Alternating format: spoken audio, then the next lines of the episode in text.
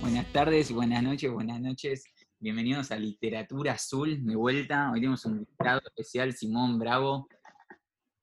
Gracias a todos por invitarme al programa, primero de todo. Gracias, Reggie.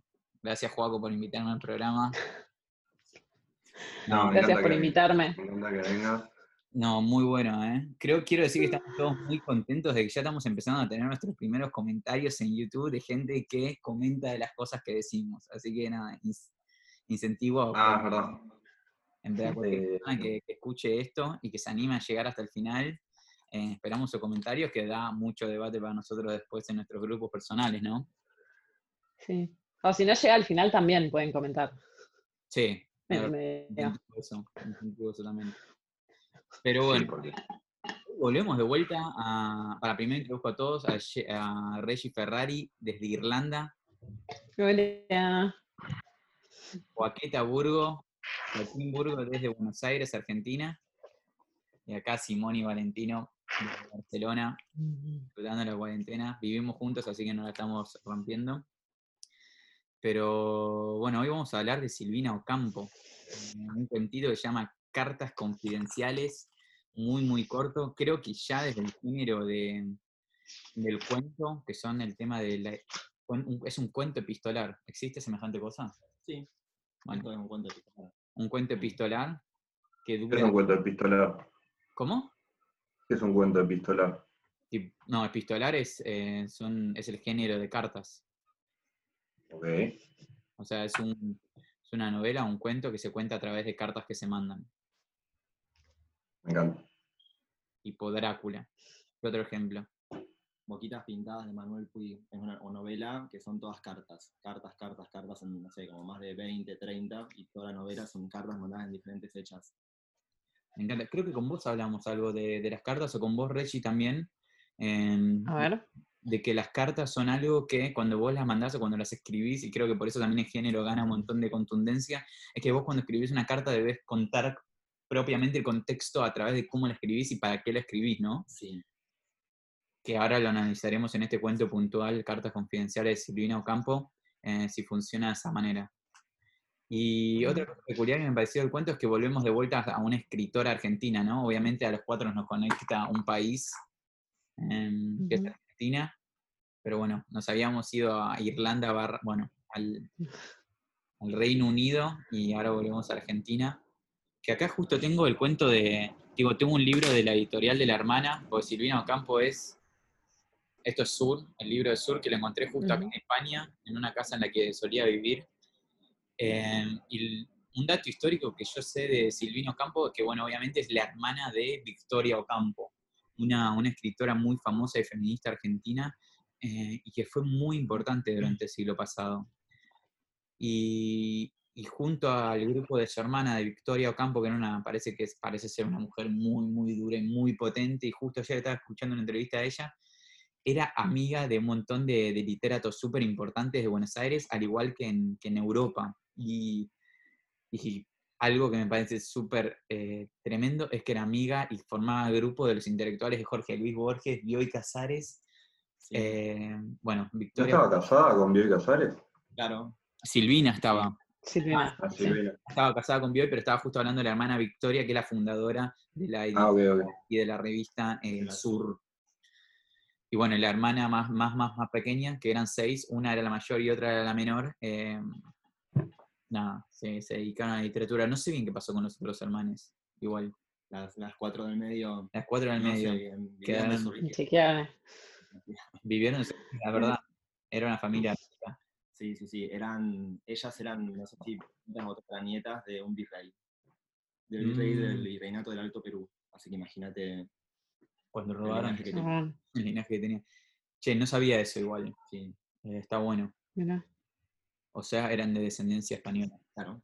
Sí. Bioy Casares también era, era ricachón, ¿no? Sí, sí. Mm. Bueno, y Borges ya sabemos que sí. Claro. No sé, ¿ustedes tienen algún, no. algún dato histórico más para contar de, de Silvinita? No, ningún dato histórico. ¿Vos, Reggie Pop? Eh, no, yo le había leído esta entrevista que les pasé hace un rato en el grupo de La Nación y que decía un poco esto que decías vos, Valen, que Victoria era un poco más tal vez rígida, dura y Silvina contaba en la entrevista que ella le tenía más como temor, digamos, la tenía ahí como... y se comunicaba fundamentalmente con ella a través de cartas. Nada de eso, entre otras cosas. Por- ah, Era una pesada.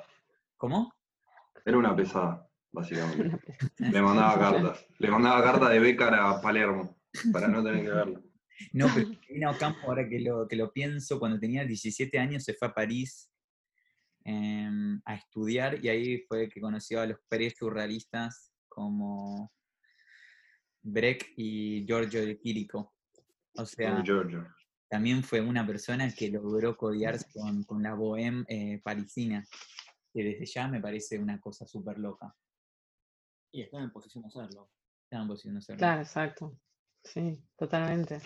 Eh, sí, se llevaban 15 años ellas, me parece, o sea, era bastante. Y mm, otra cosa que leí en la entrevista es que, o sea, Victoria se volcaba más a temas de la realidad, digamos, y Silvina se volcaba más a temas de ficción, si se quiere, o que Sí. abordaban más la, imaginación, ¿no? Decía que no era una mujer política, que ella no tenía nada que ver con va. nada. Ok, ahí va. Si eso puede ser real o no. no sé. Justo Sí, Gran debate. Sí, es gran debate. Bueno, arrancamos con el cuento. Mira, Dale, vamos. según, según, o sea, el otro día estábamos hablando de- del título, ¿no? Y ahora que estás vos, Simón, también pregunto de vuelta, en, esta, en, este, en este cuento que el título es Cartas Confidenciales, ya de una nos, nos pone en un lugar, ¿no? Me parece. O sea, la vez pasada yo preguntaba, ok, ¿cuánto importa el título para un cuento? Que el- y le pregunto para el cuento, en general para el arte, porque por ejemplo para la pintura pasa lo mismo, las pinturas a veces tienen títulos que son poemas y a veces son títulos que dicen sin título. Para un cuento importa, yo creo que en este además cuen- cuenta bastante, porque usa la palabra confidencial, me parece que ya le da un peso a lo que vas a leer eh, inconsciente tremendo. No, a ver, igual en realidad que puede importar, o puede que no. O sea, un título puede ser a la vez parte del cuento, o si no simplemente un nombre que está por poner, no puedes poner un cuento sin título. Pero en este caso, no sé la verdad que tanto peso tenga. No sé si nos dice mucho, cartas confidenciales, y vos lo empezás a leer y al primer nombre es una carta. Em, no creo que Puede ser. Ahora cuando analicemos, quizás en el medio del cuento sale... la trama. Claro, podemos saber si complementa la trama. Eh, pero me gusta igual el título, me parece repotente. La confidencia- confidencialidad me parece algo bastante interesante, porque también genera toda la idea de que necesita el hermetismo de, de- la superstición, me parece, de, de algo, de una persona o del poder de una idea, ¿no? Como de un secreto. Confidencial no es lo mismo que secreto igual. Pero bueno, no sé. Ahora, otra cosa que me llamó la atención apenas arranca el, el poema, que lo que hablaba con Simón ayer a la noche era lo de que dice "Qui- querida Pridiliana. ¿Nadie le llamó la atención ese nombre? Tipo, yo me A dediqué mí a... sí, pero no sé si capaz que era un nombre común en esa época, en ese ambiente. Claro, pensé lo mismo yo. Sí. ¿Significa algo en especial? Bueno, yo lo busqué y no significa nada en especial. Es más, puse Pridiliana, busqué sinónimos, busqué significado del nombre y no encontré nada, pero puse a pensar palabras que se parezcan a Peridiliana. Y la única que me salió y que no, no es tan parecida es prestidigitador. ¿Qué es un prestigio? ¿Qué es? ¿Cómo? ¿Qué? Prestidigitador. Presti- no lo puedo. no lo puedo- Prestidigitador.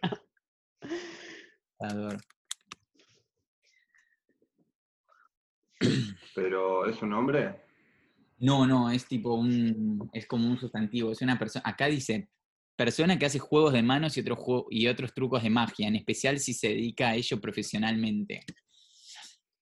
Acá. mm, Vino Campo le puso No, no, no, no, no, no, no, sé, no lo sé. pero Fue lo primero que se me ocurrió como pregunta.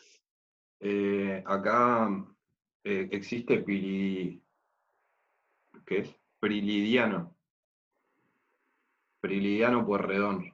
Que bueno. Sí, me sonaba de hombre a mí el nombre. Ahí está, era eso. Y la, la quinta de Puerredón estaba acá en San Isidro. Si bien es mucho más viejo, él Y bueno, puede que tenga algo que ver. puede ser que lo. Recordando también que los escritores de Sur eran todos, tomaban mucho la tradición argentina. O la utilizaban todo el tiempo. Los nombres también. Ahí va. venga de ahí el nombre. Sí, creo que esto es Prilidiano. sobrepensar las cosas, ¿no? Todo el tiempo un poco, pero bueno, creo que eso forma parte Estamos de... para eso. Estamos para eso. ¿Te quedó corto el cuento? Y quedé recalculando, ¿eh? pero ahora lo agarré esta mañana y le hice tantas anotaciones. Bueno, eh, antes, que antes de empezar el programa, eh, bueno, vamos a comenzar la carta en sí. Con respecto a lo que significa una carta, yo estaba comentando antes que empezamos a grabar que realmente este quizás fue el primer cuento de todos los que leímos que sí me generó eh, una duda un poco negativa acerca de cómo, cómo trae a colación Silvina Ocampo la información de, del contexto, ¿no? Porque en el, primer, en el primer párrafo dice literalmente, desde los días de la escuela que no nos vemos, seguiste siendo mi amiga por carta y por teléfono. Ahora me gustaría verte porque te quiero y bien lo sabes. Me se me hace raro que lo que ella va a incluir en la carta, la información que va a incluir en la carta, eh, se toque por primera vez. Y de este modo, como que ella incluya a la amiga eh, a la fuerza para hacer, eh, contar esta historia, para traerla a la vida. No sé qué les generó a ustedes, o qué les generó en el general la primera carta con respecto a eso. Em, yo creo que es una, un mecanismo que ella utiliza para contar la historia. No sé si, si está del todo justificado, sobre todo porque en un momento me parece un poco extraño que meta un diálogo con guiones, Sí. algo que normalmente nadie haría en una carta, me parece. Mm, Eh, pero en cuanto a la excusa para sacar el tema, creo que está bien, no me, no me hizo ruido. La escribe puntualmente para contarle que el bebé desapareció. Y, desapare- y ya había desaparecido, mm, por lo que entiendo, la última vez que ellas se vieron, que fue en el bautismo de su hijo, ya había desaparecido. sí. Pero no le pudo contar nada porque había mucha gente. Entonces le quedó por decirle le mandó una carta contándoselo. Sí, me gusta la idea, pero ahora que lo pienso también es que entonces tiene que haber un motivo por el que de la nada trae, de nada, de la nada trae el- la duda, ¿no? Y yo ahora cuando lo leí por segunda vez vi que en un momento ella cuenta algo de un beso en un baño entre esta persona. Sí, sí, sí. Eh, En en el momento en el que ella, la que escribe la carta, era más joven y él era más viejo. Va, Sí. más, más viejo, en realidad eh, seguía siendo joven, era más grande. Pero bueno, quizás puede, puede ser eh, a través del amor, que creo que al principio del cuento también hay una parte de amor, porque en el segundo párrafo decía, yo adoraba a Tommy, Sí, que en ese momento, y como hablamos también, Tommy nos confundimos o pensamos por momentos de que es un, que es un error de, de tipografía casi. Sí, bueno. ¿Alguien más Yo pensé que era un Yo también. Sí, sí. ¿Quién es? Sí, estaba, estaba confuso. Sí. Un error de tipeo también. Pero bueno, después Ujú. está ahí a propósito. Sí. No, me di Em, cuenta también que era a propósito y también pensé que era un error de tipeo porque dije, bueno, me lo bajé en un PDF, quizá me bajé cualquier Claro. pelotudez eh, y me enojé conmigo mismo un poco, pero re tranca. Pero bueno, ahí ya hay algo de amor. Yo adoraba a Tommy. Eh, igual Tommy me da la sensación de que es, un, que es algo más pequeño que Tony, ¿no? Eh, ya la idea de que, que es un, que es un niño Tommy, no sé. Pues los Tomás, Yo creo que a ver, em, en, la lógica que tiene el cuento, sí, cuando está por nacer el hijo de ella, Tommy ya es un bebé. Tommy, Don Tony, Sí. eh, ya, ya es un bebé. Y no sé si no es el padre de, de su hijo a la vez. O no sé si no es el padre de ella, en realidad. Porque la madre se casó con él. Yo entendí que era el padre de, el padre de ella, ¿o no?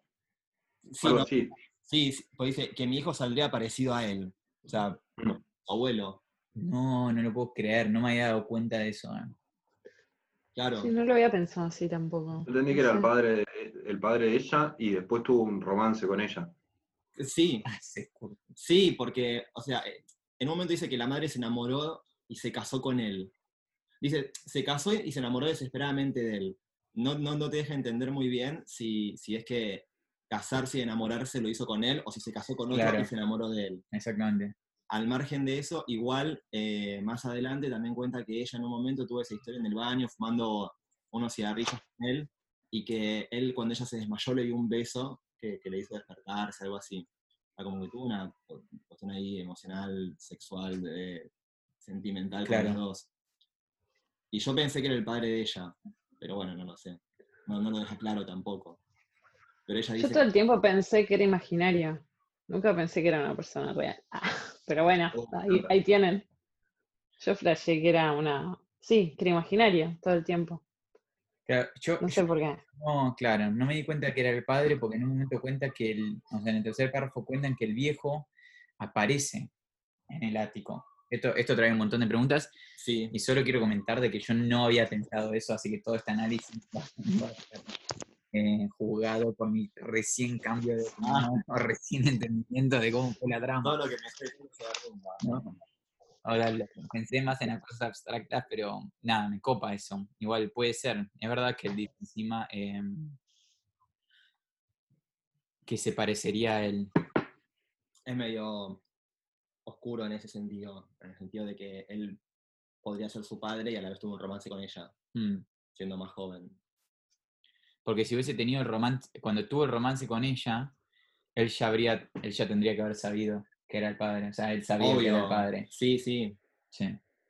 Pero al final lo que yo no entiendo es porque ella tiene un niño, Sí, tiene un niño que es él. O sea, lo que yo entiendo del cuento es que es este Tony, que cuando se hace pequeño pasa a ser Tommy, y empieza Sí. a ser el que ella cuida. Pero ella a la vez tiene otro hijo. pero ¿no? ella, la, claro. Ella a la claro, vez tiene claro. otro hijo. Y, y él desaparece cuando ella da a luz. Dale. Claro. Ujú. ¿Será el mismo que empieza su vida ahora en el sentido... Saber. O sea, el mismo que ahora su vida transcurre en, en el sentido convencional. En vez de ir de viejo a joven, fue de viejo a bebé y ahora vuelve a nacer y va de bebé a viejo. Nah, no sé. Ha- Hagamos una, una síntesis porque tampoco de, de- de toda la historia. O sea, porque hay un montón de cosas que las estamos hablando pero no las contamos por ahí, ¿no? ¿Puedes hacer la síntesis que hacemos siempre al principio de contar? Sí. Eh, es una familia que al parecer una familia cómoda, que bueno, todos los cuentos eh, de este estilo se dan en familias acomodadas de Buenos Aires. Y un día la, la familia encuentra en la guardilla un señor grande, que se trata de indigente o de una persona pobre, pero no tienen ni idea cómo apareció en la guardilla. Y por una extraña razón, eh, que no se llega a dilucidar en todo el cuento, que es algo que se analiza constantemente, mi- mismo en la última carta de, de la amiga también lo analizan, eh, no saben por qué se queda, o la familia lo adopta como si fuese un familiar de ellos, o parte de ellos. Entonces, a medida que van pasando los años, esta persona vieja eh, empieza a volverse más joven, más y más joven, hasta que es un bebé y en cierto punto desaparece. Es, es eso el cuento, no sé si me quedó alguna parte. Sí, sí, está bien. Sí, y después se genera una narrativa dentro de la primera carta de, que Paula le escribe a Piridiliana, que son las dos eh, mujeres que, que forman parte de la correspondencia, y se forma una mini narrativa dentro de la primera carta que explican la vida de este señor. Eh, que eso sí vamos a ir viendo ahora punto a punto, porque está buenísimo que me parece que en la primera carta, a través de la vida del señor, cuentan varios puntos que en el abstracto significan diferentes cosas. Por ejemplo, el estudio, el enamoramiento, eh, el irse de la casa y el casarse, ¿no? Así que, bueno, hasta ahora ah, solo habíamos analizado los primeros dos párrafos de, de la primera carta. Bueno, volviendo al, al cuento, lo otro que anoté fue eso que vos decías, Joaquín, en, en, en- contándolo, que apareció en la casa, según me contaron, porque ella no lo vio aparecer en la casa. Esto ya fue la primera parte que me dio muchas dudas eh, acerca de lo que significa en el cuento, ¿no? Como, como cosa abstracta. De vuelta es, apareció algo, entonces es un elemento mágico, ¿no? O sea, claramente esto, eso lo hace fantástico al, al cuento. Eh, Mm. Para mí es un cuento fantástico, sí. Sí, sí. Es un cuento fantástico que hace aparecer un elemento mágico que es No humano. mágico, creo que es fantástico. sea, hay una diferencia entre el género fantástico y el, y el género mágico o mágico, no lo tengo muy claro en este momento, pero me parece que el género fantástico utiliza como escenario de los hechos la realidad, o sea, el mundo en el que vivimos, y de repente, y, el mundo que vivimos que se rige por las reglas que nosotros conocemos. Y de repente ocurre un hecho que es contrario a esas reglas, pero se lo toma como natural, ocurre. Eh, y no nos preocupamos. Eh, en cambio, en un cuento mágico de realismo mágico, ya de entrada las reglas son otras. Estamos hablando de un mundo en el cual, no sé, de la magia, hay dragones, hay, hay ciertas cosas que, no corresponden a nuestro mundo, mm. pero okay. son diferentes las, leyes. Eh, y acá me parece que es un cuento fantástico, más que, más que mágico. Ocurre un hecho fantástico que, que, no se corresponde con la realidad, que es una persona que en lugar de envejecer rejuvenece, pero toda su vida alrededor se desarrolla como si fuera normal eso. Salvo algunos comentarios que ni siquiera les dan crédito. Sí. Cuando alguien va a decir algo acerca de eso. Sí, es verdad.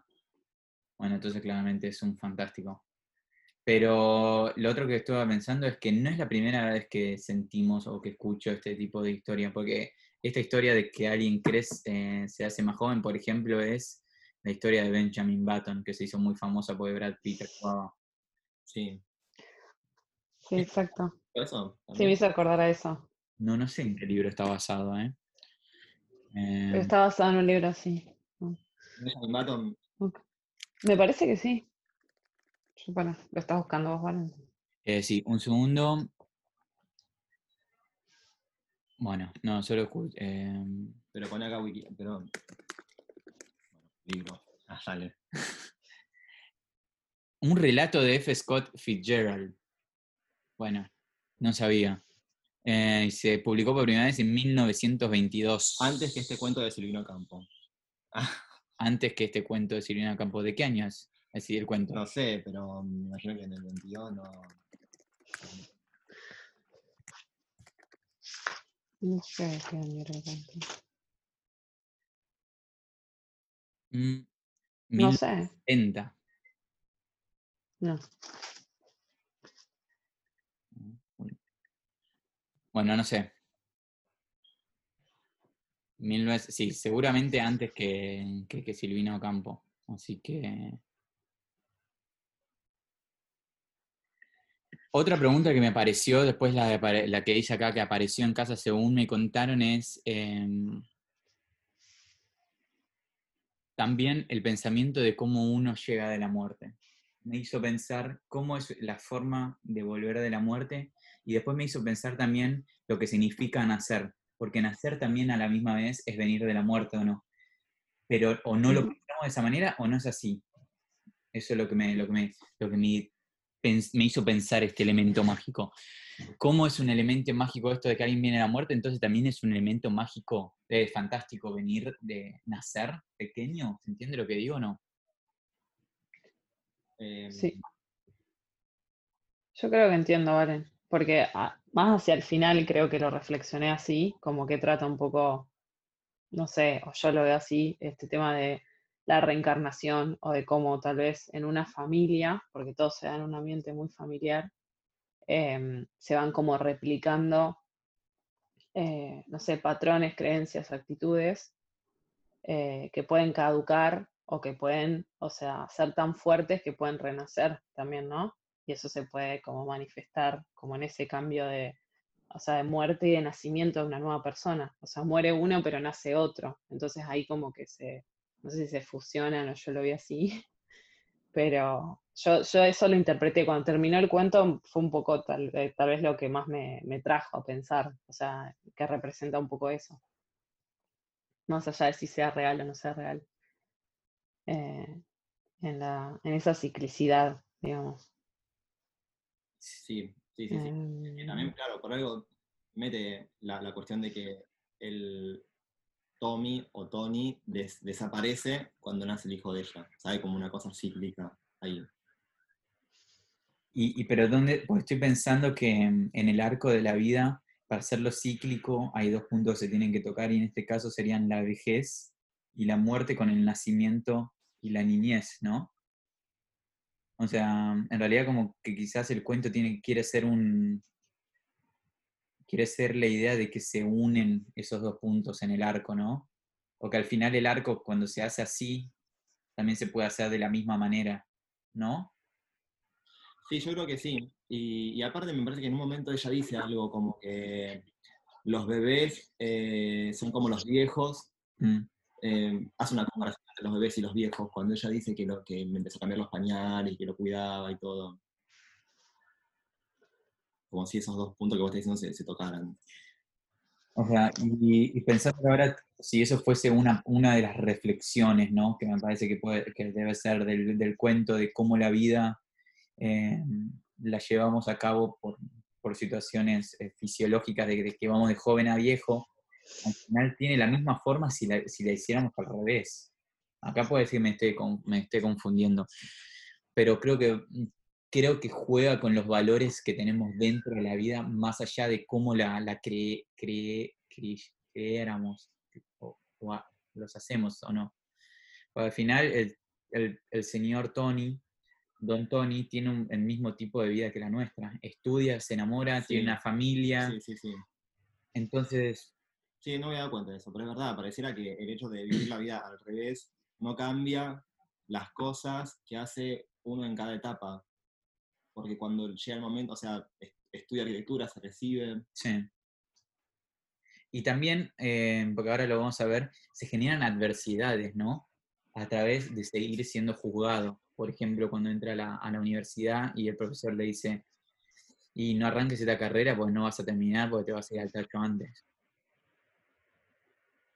O sea, como si no fuésemos eh, libres de esto. Y creo que es algo que vamos a hablar también cuando arranquemos la segunda carta porque... eh, ¿Libre Creo- de qué? ¿De prejuicio? Sí, de prejuicio y cómo el mundo ve, eh, cómo el mundo ve las cosas, ¿no? Cómo hay en diferentes tipos de miradas que, eh, que juzgan a las ideas. Yo creo que la segunda carta tiene una mirada mucho más eh, real, a- más claro, mucho más de lo de la realidad eh, que no cree en lo mágico y por eso pum, la baja de con comentarios muy no sé como Sí, muy- más racional por ahí.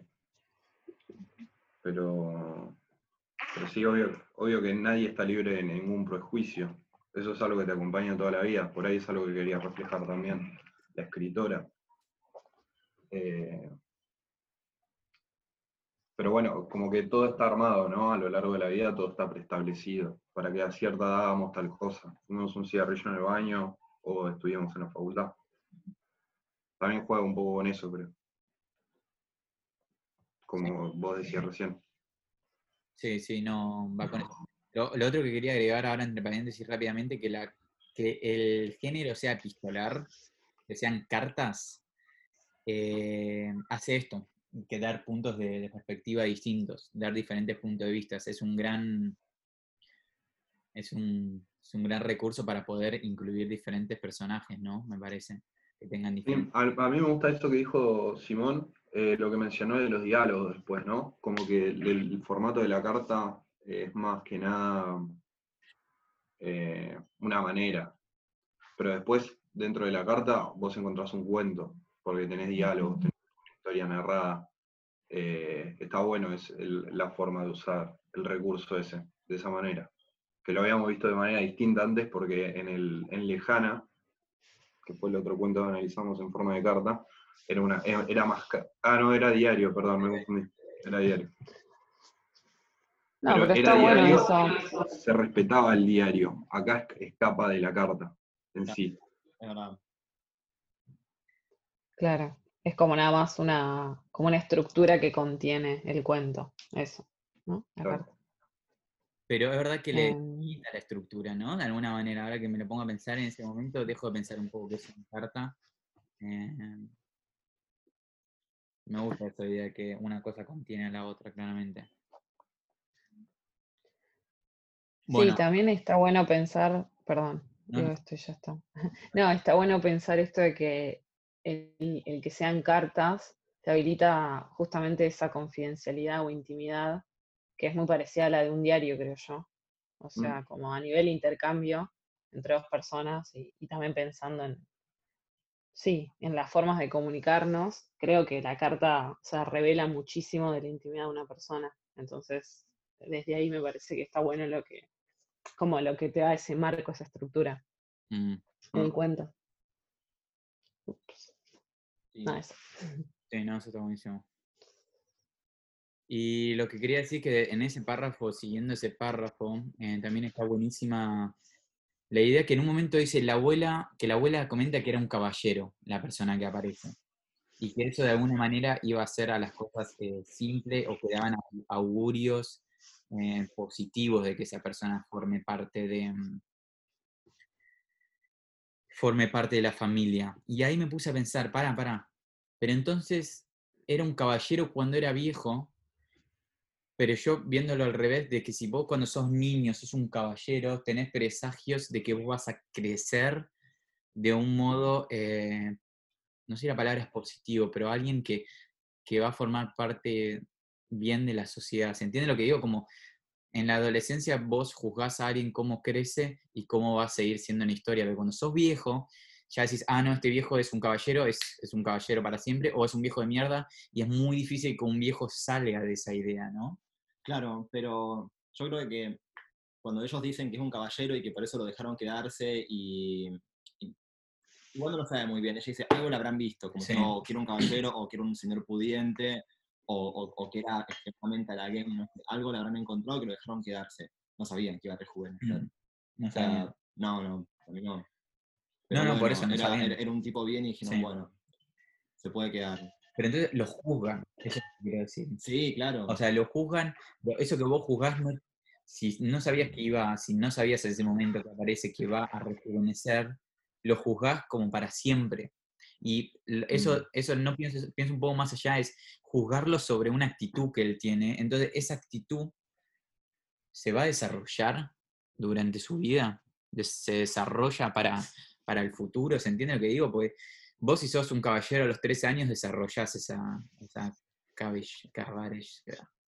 esa, esa actitud, ¿no? Actitud. no sé, me hizo pensar cómo funcionaría eso, o si tiene que ver también con, con la esencia, no con la esencia del humano, pero sino cómo el humano transcurre la vida.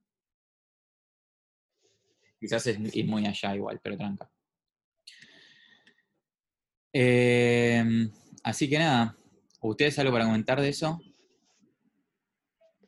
No, a mí me gusta esto que decís, Valen, o sea, eh, como me lleva a pensar de cómo uno cuando tal vez mira a una persona de mayor, digamos, o más, de más edad, eh, piensa en una personalidad capaz más acabada y como pensar en, o sea, como en rejuvenecer y ir la vida como atrás para adelante, en cómo vos eh, tal vez te puede despojar un poco del, no totalmente como dice Joaco y coincido, en que, en que el tema del prejuicio nos acompaña siempre, pero si vos ya sabés que una persona llegó a vieja, digamos, con esas cualidades o con esas características de su personalidad, es por algo, digamos, entonces tal vez no vas a ponerte a juzgar o a mirar con tanto como hincapié lo que va a pasar desde su vejez hasta su infancia, digamos. Lo estoy pensando al Mm. revés, me cuesta.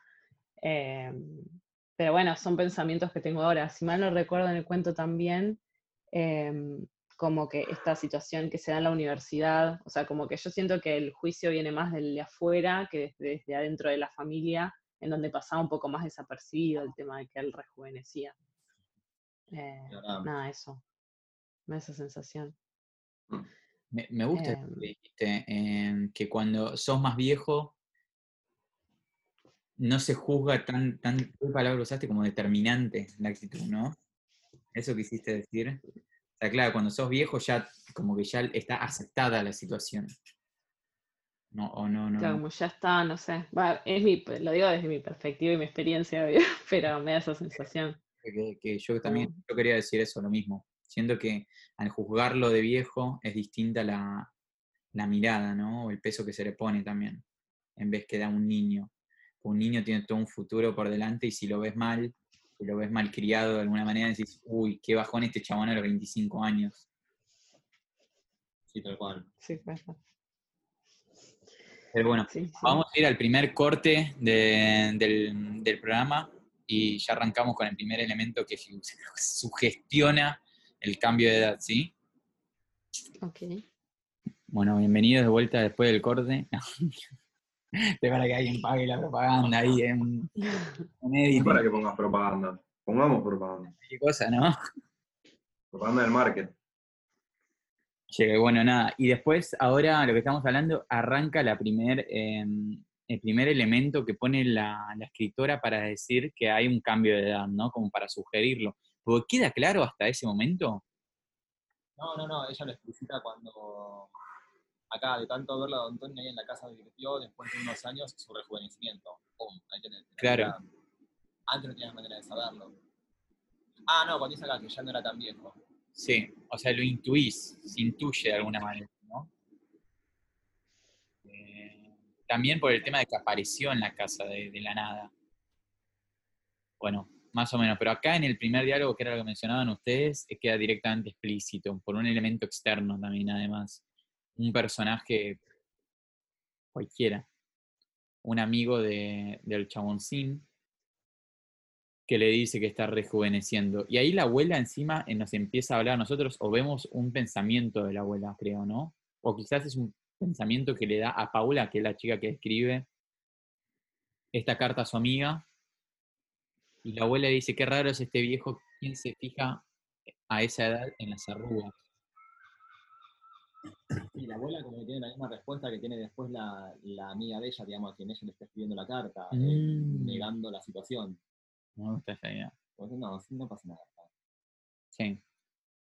Pero acá no se da cuenta porque el- ella lo dice, es que no, no lo puede darse cuenta porque ella ya vive con él. También por el uso de, que creo que es verdad. Es una cosa de que vos te acostumbras a las cosas que tenés alrededor de alguna manera y cuesta menos, cuesta más verlas. Y acá en este diálogo la abuela, em. Una meditación, no. eh, tiene una meditación que me parece que está muy bu- una reflexión que está muy buena. Que dice, acá no dicen, ¿acaso no dicen en la Biblia, no sabemos ni de dónde venimos ni, de dónde- ni a dónde vamos? Todos estamos en la misma situación. ¿Por qué llamarlo intruso, don Tony?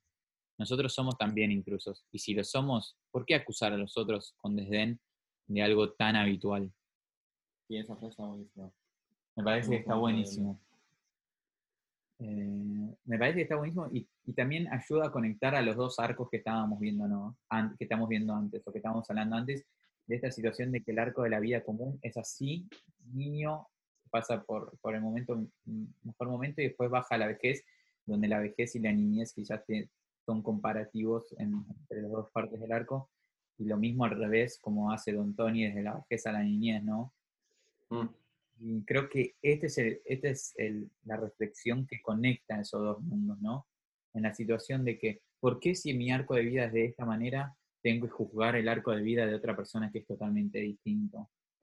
Igual ahí me parece que más que, que el arco de día estaban juzgando la situación de estar alojando en su casa a alguien que no sabe de dónde viene. Algo Mm. ya de por sí claro, pero la- yo entendí que la reflexión está un poco basada en eso. O sea, es profundamente Claro. político ese comentario cuando dice, pero en definitiva todos somos intrusos.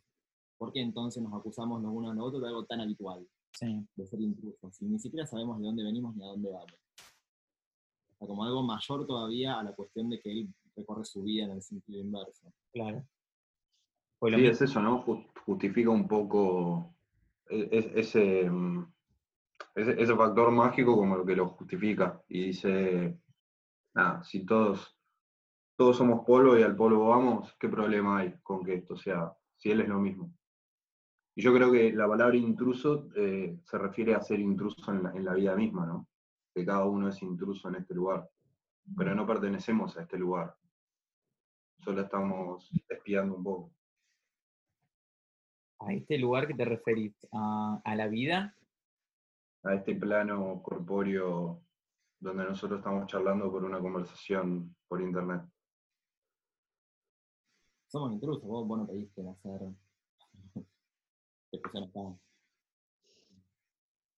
me Hace encanta. un rato, mucho más no te queda y ni nos vimos. No, ni nos vimos, flaco. Eh, me encanta lo que dice, porque justo el otro día leía en, otro cuento acerca de la vida, ¿no? Como que la vida eh, tartamudea a veces, y entonces empecé a pensar, ok, bueno, entonces la vida tiene su propio carácter.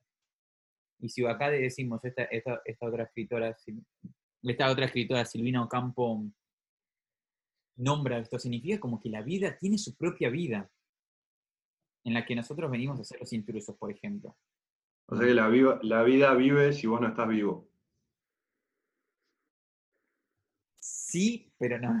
sí, sí, va por ahí. Eh, no, no digo que tenga una solu- solución y fue algo que me puse a pensar el otro día, como si realmente nosotros fuésemos un intruso todo el tiempo. Y esto, y esto, más la reflexión, que no sé cómo se llama este tipo de reflexión que hace la narradora o, o el personaje, eh, acerca de, de mirar la vida más desde afuera, ¿no? Porque dice, sos intruso acá, da igual si va, venís y de A- si vas de A y B o de B a A, siempre hay muerte en los dos extremos. Entonces como que le da una función mucho más, no sé, como que es el frasco que al final rellenamos de alguna manera. No sé, me da una sensación sí, así sí, sí. extraña. Como que qué importa en definitiva. Sí. O sea, si la transcurrís igual. Y Bueno, es un, es un pensamiento existencialista también, es válido. Es ponerte a analizar eso si, si querés, o sea, verlo con más profundidad. Pero es una forma de ver las cosas, ¿no? sí, pero ¿qué más? Eh, no sé, tal vez otra persona no te diría que es lo mismo.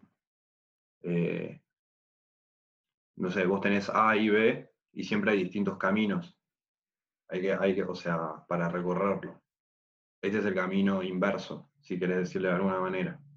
Se recorre al revés. Eh, para un existencialista puede llegar a ser lo mismo. Por, como este es el caso. Para otra persona tal vez no. Pero bueno, ya nos estamos, estamos metiendo en algo súper filosófico. Sí. No, lo estoy anotando para la conclusión.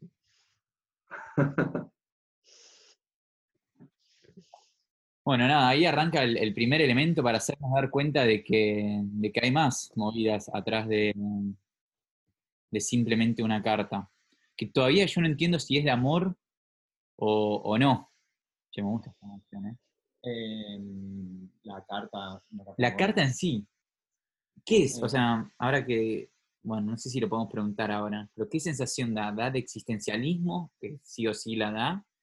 ¿O da de Para mí de angustia, angustia? sí, porque se fue. Claro. O sea, si querés decirle amor, puede ser de amor, tranquilamente. Él amaba a esa persona y ya no está más. De dolor. Sí, de dolor. Sí. Tristeza, sí. Ay, mira eso.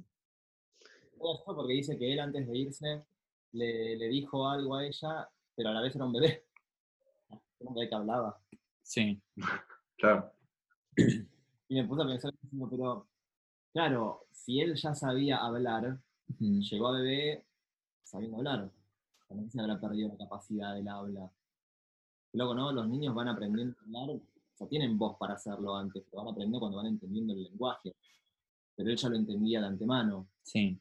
Tranquilamente puede haber sido un bebé que le dijo algo antes de irse. Bueno, sobre ese punto voy a decir que me parece que, mm, que está buenísimo que en la literatura pasa y creo que debatimos acerca de los elementos que alguien decide usar, porque por ejemplo ese se dejó, su- se suprimió, ¿no? En, la- el cuento la idea de, ok, ¿sabe hablar o no este niño?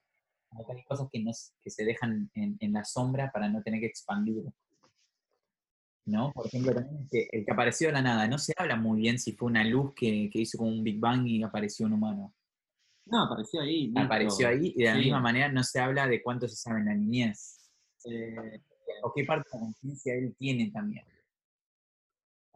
¿No? claro. A mí, a mí esa parte me, me hizo pensar un poco en cómo funcionaría la mente eh, en relación al cuerpo físico. O sea, como el cuerpo físico va de la vejez a la niñez y cómo funciona la mente en ese caso. O sea, si retrocede o puede en algún punto haber cierto paralelismo entre la mente de una persona adulta y la mente de un niño, por ejemplo. O sea, ya lo pensábamos por ese lado.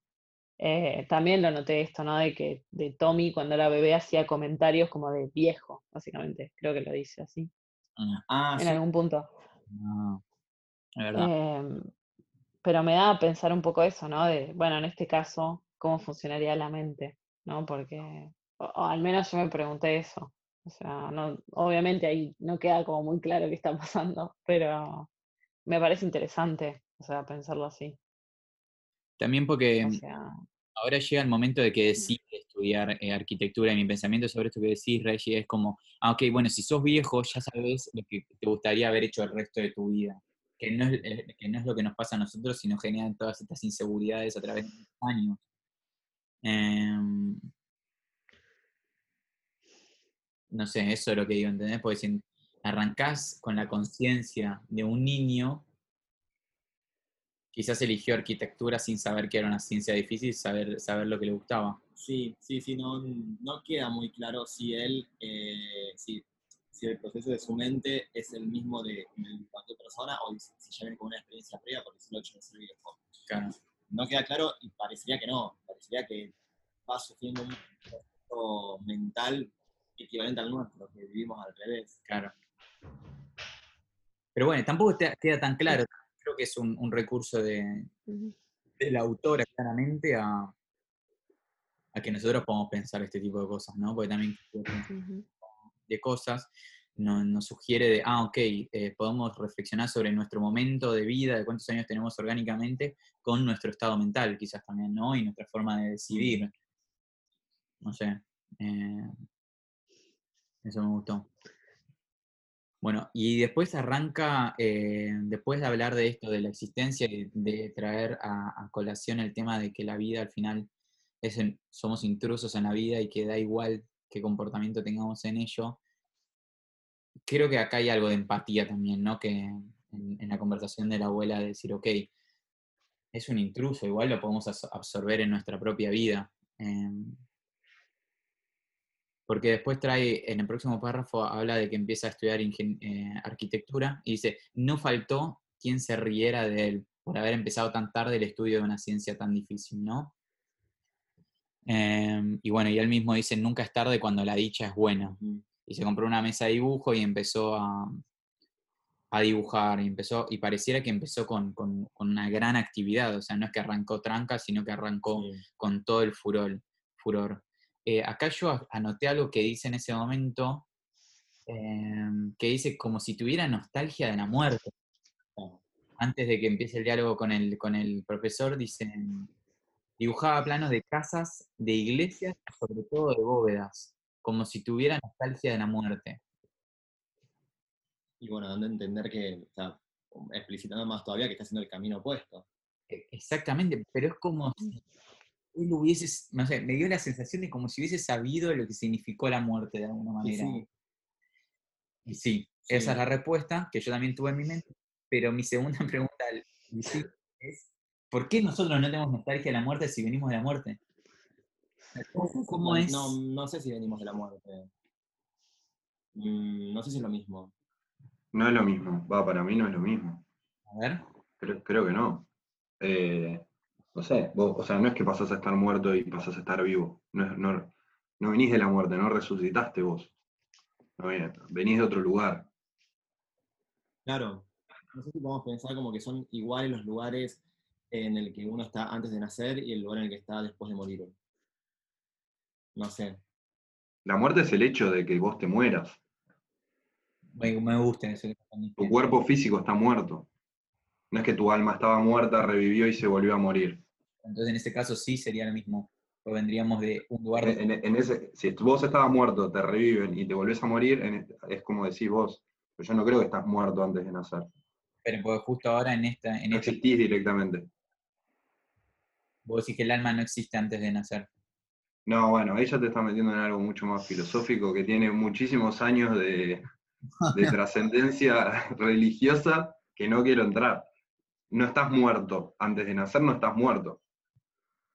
Ok, no entiendo, pero por ejemplo, y, y no, sí, entiendo lo de la filosofía y también eh, vale lo de Platón y vale de 400 millones de personas, donde yo ni siquiera soy filósofo como para saber de esto, pero siento que la palabra nacer, de algún modo nosotros se la pusimos al, al al a lo de Al venir opuesto a la muerte. y como ¿Decís puesto- vos?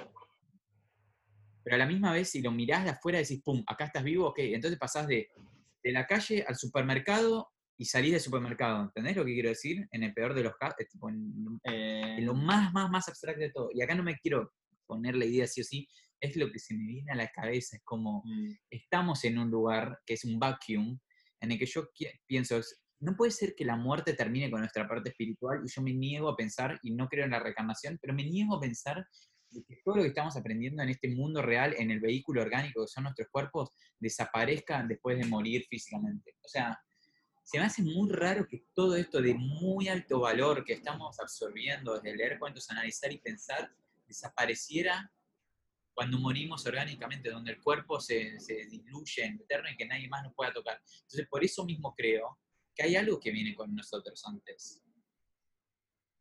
Pero ¿por qué vas a pensar que... lo- a ver, pensá en la vida y tiene dos extremos y antes de un extremo y después del otro hay lugares. ¿Por qué van a ser Sí. el mismo lugar? No, eso puede ser la otra teoría, que sean dos, lugares distintos. Entonces, eh, en ese sentido, él eh, viene de la muerte y, y nosotros no. O sea, no, no- no es que Claro. nosotros también tendríamos nostalgia de la muerte. Bueno. Eh, no sé, esa era mi pregunta. Me, me- me hizo, me hizo preguntar eso. Bueno, entonces nosotros podemos tener nostalgia de otra cosa y me pregunto ahora, ¿las cosas que dibujamos o creamos serían sim- podrían llegar a ser símbolos de lo que nos trajo algo acá antes? Y eso, eso sí eh, tendría que ver quizás con la teoría de la reencarnación, ¿no? Porque acá dice, dibujaba planos de casas, de iglesias, sobre todo de bóvedas, como si tuviese nostalgia de la muerte. Entonces, eso es como la reencarnación, pero al revés, ¿no? O el karma, pero al revés. Entonces, trae a, a- a preguntar si realmente lo que nosotros hacemos, o si cuando encontramos la pasión que tanto nos rompe la- el corazón y no podemos parar, tenga que ver con lo que veníamos viviendo antes. Y sí, puede ser. Bueno, Sí, es re- para mí es es súper subjetivo, o sea, porque es algo que tiene que ver con, sí, con las creencias de cada uno.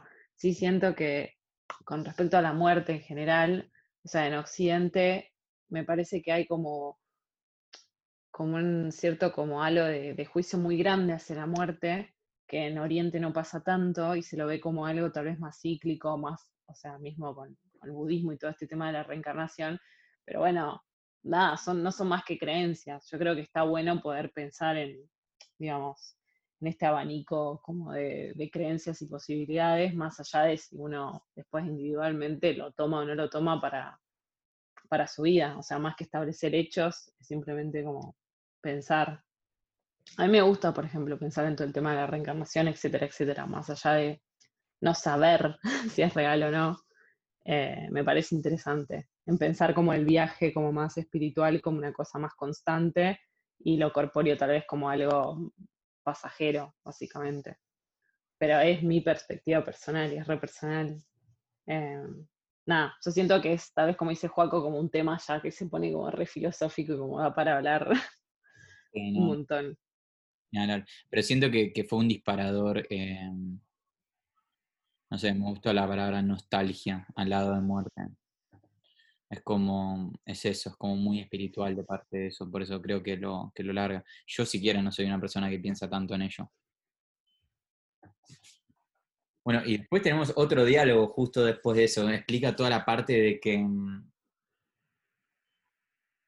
de que va a empezar a estudiar arquitectura y habla con el profesor y el profesor le dice que no se gaste, no se gaste en empezar a estudiar porque está bastante viejito y no se sabe si va a llegar a arquitecto el chabón. ¿Cuál le tira? Despacio, despacio que tengo para largo, para rato. ¿Cómo? Le dije algo así en italiano, ah, ¿no? sí, italiano. En Italia. Em, sí, está el dicho, está el dicho italiano. ¿Cómo es la traducción. Valentino? Lento, lento se va lejos. O sea, así caníbal, tirado bien. lontano. Em, ¿Y cómo le dice? ¿Y qué le contesta? El profesor le tira una, una, una media, una boludez y le dice, en efecto, será mejor que se dedique al piano porque el lontano me parece bastante problemático de alcanzar, en su caso. A lo que él responde, Aprenda. aprenda a hablar. No, sacala Me gusta que dice peinándose la lana del colchón deteriorado. que brillaba sobre su cabeza.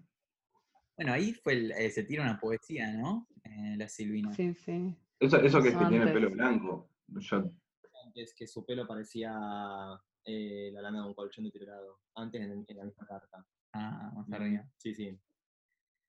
Che, Sí, y- lo hice antes. Está bueno. Bueno, ¿y esto qué significa? Yo, yo bueno, ob- obviamente poniendo el abstracto, me lo imagino como la realidad tratándolo de eh, cerrar o tipo frenar, o, o su, su, su ímpetu de, de querer eh, consagrarse en su vida siendo cerrado por un académico, por una institución, ¿no? Y que él responda, aprenda a hablar, me dio una, no sé, me dio, me generó empatía con el personaje, porque me dice, mira, esa es la actitud, flaco, o sea, aprendí a hablar vos, chabón, yo me pongo a estudiar acá re tranca y no te metas en mi vida que ni me conoces. Eh, bueno, no, no tan violento de esa manera, perdón. Ahí me fui un poco la No, pero tenía seguridad en lo que estaba haciendo. Claro, seguridad en lo que estaba haciendo. Eso en lo abstracto y sumándole, y esto ya es una, una idea mía, lo del arquitecto. Yo no creo que Para si- vos es simbólico que haya Sí. a estudiar arquitectura, justamente. ¿no? Algo tan, tan recto, tan, algo que es tan fundamental, o algo que, que, no sé, que tiene tanto cálculo y que es de estructura, que es a largo tiempo, que tiene que ver con la vida, la arquitectura también. Ah. Em, sí, o puede ser una excusa también para poner que tenía nostalgia de la muerte, como para poner ese elemento. Hacía bóvedas, que era arquitecto. Sí. Sí, es verdad, puede ser eso. Está bueno eso. Sí, está bueno eso. No lo había pensado. No, no sé. No, no me detuve mucho en lo de la arquitectura. Sí en el diálogo con el profesor.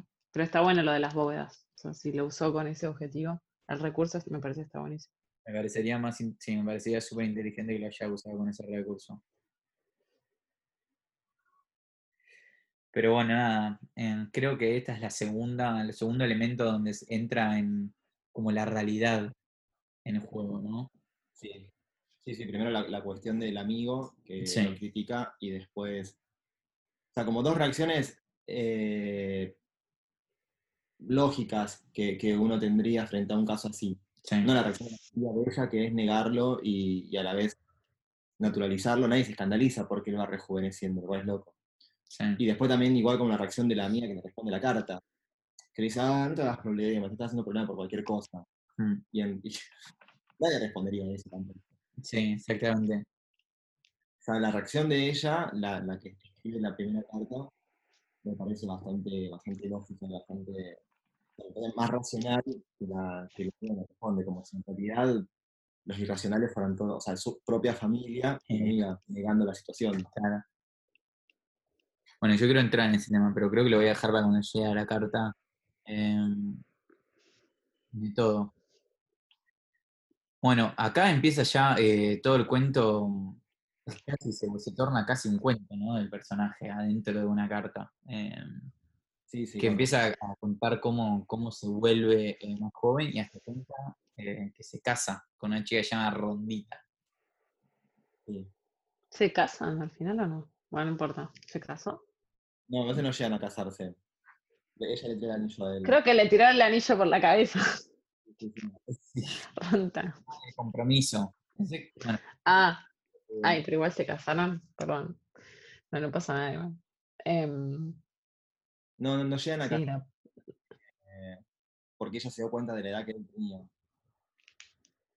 Ah, esto es otro. No, no importa igual. Em, sí, la parte del amor es esta, ¿no? Que hablan un poco de... Sí, acá primero es el amor rechazado. O sea, introduce la larga parte que, que va desde que va de lujuria y de amor, la mete con un rechazo. O sea, el primero que sabemos de amor es el tema este de que se enamora de Rondita y le termina tirando el anillo por la cabeza porque no, no se banca Sí, la pero de- mentira o el de- engaño. Pero después, claro, porque da la impresión de que él sabe que va a rejuvenecer. Si bien no está claro, a mí me daría la impresión de que él sabe que va a. Eh, por eso también se pone de nuevo una vida mucho más joven y, y no le dice la edad. O se, o se lo da a entender así de manera muy sutil. Eh, sin embargo, después se va y cuando vuelve, pues ya cuando lo vuelve a buscar, ella está en otra etapa, ella está en la etapa en la que está con otras minas y no se Sí. preocupa y no le da bola cuando vuelve ella. Y más o menos por ahí es cuando se mete con la madre. Paula Sí. se llama la que escribe. Eh, sí, Paula se llama la que escribe. Bueno, sí, después, eh, después dice que se, se recibió y todo el mundo hizo una fiesta dentro de las casas, ¿no? Y después ahí justo dice la mamá. eh, era el mes de diciembre de mamá, que era chiquita en esa época. Lloraba en su cuarto. Ah, no. Eso es cuando él. Ah, claro. Ahí, ahí hay un detalle, hay un detalle que no, no sé si ya lo salteaste o es por esa parte. Él ha- habla de que cuando se recibe, no sé si es en esa parte igual, se recibe y hace un, un edificio en Tigre. Sí, que dice- decía que era muy raro y todos los miraban, porque era de estilo barroco. Barroco desde 1800, por ahí. O sea, el cabildo creo que es barroco. Me gusta ese detalle de Tiruna de cuando era, no sé. O sea, había un, había- hay algo ahí para mí que se puede indagar. Sí, creo que todavía no llegamos todavía, pero No sé dónde era. Creo que era por ahí. no, sí, era por acá igual, ¿eh? A ver. Mm, Pero bueno, es verdad, igual, claro, acá pasa lo de la mamá, que era, que era chiquita en esa época, lloraba en su cuarto porque la niñera la dejó sola para espiar a las visitas. Acá es la primera vez que mete a la mamá de Paula, que después iba a terminar enamorándose. Y acá me, me causó gracia que dice, de aquella noche mamá conservó una neurosis casi in- incurable. Acá lo dice. Y, mm, y me hace pensar si al final, después que la mamá se metiera con Tony, también es parte de eh, la idea de, no sé, curar esa neurosis, ¿no? No sé, estos son elementos, no sé si le habrá pasado a la... A la autora o no. Él, él era el protagonista de la casa. Durante muchos tiempos, durante muchos años fue el protagonista de la casa y, y en ese evento, que, que fue tanta gente, que fue tan grande, que fue su recibida, ella queda fuera. Sí. Claro, queda fuera de lo más importante. Mm. Ni, ni- ni la niñera está con ella. La niñera Sí. se fue a ver qué pasaba. La verdad. Y bueno, y acá arranca que todas estaban re La, la Pita Roca, la Paulina Acosta. Se- estaban todas ahí para darle besos le al chabón. le querían agarrar eh, de una, porque aparece la barbita y ya dice, ya es un hombre grande. Al final es, es joven en, en su propia vida, Claro, porque él se hace más joven, ¿no? Claro, dice un hombre ya grande y no un chiquilín tonto. Bueno, después ahí dice, acudían a su oficina no solo mujeres en busca de planos, y dice que muchas se arruinaron por querer construir una bóveda sin disponer del dinero necesario. Eso me pareció raro. O sea, yo no lo entendí bien, quizás ustedes me lo pueden aclarar, pero creo que tiene que ver también con la idea de que, mm, como que era arriesgado. Para entrar en contacto con él, sí, hagamos una boda que se sin plata. Sí, es como... Exactamente, eso es como... Como que Que hasta eso llegaba su. Sí. su, su pinta, su sí. porte. Bueno, y, mm, y así llegó la, pubertad. Acá va lo de la mamá. Cuando mamá se casó y se enamoró platónicamente de él. A mí me confundió acá que pareciera que atraviesa primero por la pubertad y después por la adolescencia. Cuando yo en mi mente pensaba que no. A ver. O sea, que ibas, a- o digo, nosotros que, que atravesamos la vida de manera convencional, que vamos envejeciendo, primero por la pubertad y después por la adolescencia. Pero, mm, ¿Por qué la atravesaría? ¿a dónde, ¿a dónde sugiere que está en la adolescencia? mm? O Dice, sea, ¿dónde dice? así transcurrió en los Eh, acá dice, y así llegó a la pubertad, cuando mamá se casó y se enamoró platónicamente de él. Y a la adolescencia, cuando la belleza de su rostro impresionó tanto a una princesa Ah, claro, perdón. Sí, Sí, como que el- de la está niñez. bien, sí. perdón. Sí. De una, pero también, entonces yo por eso no me quedó claro, entonces quizá lo mamá, porque dice, y así se llegó a la pubertad, cuando mamá se casó y se enamoró platónicamente de él. ¿Se casó con él o no? Claro, ¿se casó con él o no? De alguien no te casás con esa persona. Eh, Pero sí se casó con alguien y sintió la necesidad de al haberse casado, de tener un hijo, de tener una... Sí, Alguien... acá también me, me- me cae la duda porque No dice que llegó, dice llego.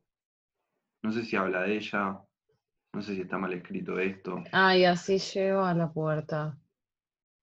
Ah, ahí No sé- está. A ver. No sé si está hablando de ella o está hablando de él. Una tilde, flaco. Una tilde. Mm, Mirá Silvina, ¿eh? Todo el día pelotudeando ¿Ves? con Jorge Luis y no me pone la... El- yo no sé, qué sé No, yo. ojo, puede, puede ser eso. Y así llego a la puerta. Por ahí se la Cuan- no sé. Está bien, ahí llego a la puerta cuando mamá se casó y se enamoró platónicamente de, Ah, bueno, de entonces. la adolescencia. opa, Sí, no, no no sé, igual sigue siendo, sigue siendo Sí. confuso. Sí, bueno, podría ser. No, creo que- perdón, eh, creo que vuelve a reafirmar el tema de que es el padre. Mm. con- porque ella, Paula, llega a la pubertad. Ah, no, No, entonces no, a- claro, a- no. En el caso que y en el caso que Ceci Qué chino. y así llego a la pubertad, y así llego en mi relato Sí. a contar la pubertad. Para mí eso se refiere Ujú. Pubertad. En este caso sería la de la madre. No sé. Bueno, vamos viendo si, si se resuelve al final. Ahora que es más confuso que antes. Tranquilo. Entiendo esas cosas. que te- te- te- Bueno, ah, Bueno, camino entre dos cosas y no sabes de qué lado entenderlo. bueno, acá me encanta la figurita que tira que dice, ah, yo soy mucho, mucho de estas, y dice, impresionó tanto a una princesa que enloqueció por no poder besarlo. Me encanta. Em, Y a la niñez cuando los juguetes electrónicos llenaron su cuarto. O sea, como que también fueron muchos años sí. desde que apareció el viejo en el altillo, eh, que bueno, que era como una vida más antigua, por, por lo que cuenta, hasta que de repente ya ahora existen los juguetes electrónicos. Bueno, entonces y esto las figuritas espaciales, como, Claro. como símbolo Claro. Tanto y del avance. Uh, de. A mí me gusta, me gusta hacer la- el, el contraste de, de que el- físicamente el- la persona es muy parecida cuando es eh, niño a cuando es una persona vieja, ¿no? Que ahí dice, cuando el hombre es como un enfermo pequeño, que no se maneja solo porque es un niño arrugado de pocos meses. Como que somos arrugados, nos meamos encima, comemos eh, la comida pisada. Somos bastante parecidos cuando somos viejos, cuando somos bebés. Y ahí No podemos hablar. e- ese contacto en- entre esos dos extremos de la vida que vos decías antes, que, Sí. que- que si uno lo entendería como algo circular, se pueden superponer la niñez y la vejez. Sí. O sea, hay muchos puntos en común entre un bebé y un anciano decrépito que no puede manejarse y no puede valerse por, por sí mismo. Mm. Yo creo Sí, esto de, también de los juguetes espaciales que decíamos recién, o las figuritas espaciales y los juguetes tecnológicos, además de mostrar de cómo cambia el tiempo, también es una idea quizás de lo que hablábamos antes, de que la mentalidad al final termina siendo como un niño. Y no es la mentalidad de alguien que tuvo una vida y tiene el cuerpo de También, niño, ¿no? claro. Porque si en realidad si viviste toda tu vida, después de 70 años vas a querer tener un juguete. O sí. Mm. Ahora, en el general no. No sé. ¿Por qué no? Yo quiero jugar un montón de juguetes. Ah, no sé, grande. Ah. No, si Pero, pusiera de tiempo y de dinero, bueno, eso, Es divertido, eso es filosofía, cuando sí o no, porque al final no conocemos ningún viejo que se compre hoy en día figuritas para completar el álbum. pero también Vos no conocés. yo, eh. Vos me conoces. no sé, estaría bueno que no me, me siguen gustando. Sí. Sí, no, es verdad eso, igual. Bueno, y acá ya empieza a terminar la carta porque dice, son infinitas mis conclusiones. Eh, es verdad que este hecho mágico hace infinito todo esto, ¿no? Y por primera vez vuelve a meter a Tommy, a M, dice, a veces rechazo la idea loca de que Tony sea Don Tony, que la N se hace transformado en M. Claro, bueno, Y en, el nombre en, en esa oración particular, yo hubiera pensado que ahí hay un error cuando dice, a veces rechazo la idea loca de que Tommy sea Don Tony y que la N se haya transformado en M y el hombre en niño. Eh, dice Tony, Don Tony. O sea, como si Tony fuera sinónimo de Tommy. ¿No? Claro. Sí, entendí. Creo que está jugando con las palabras nada más. Está, no sé, ya, ya fue. Porque abajo lo vuelvo a decir, sí, lo de Tommy, o como a Don Tony.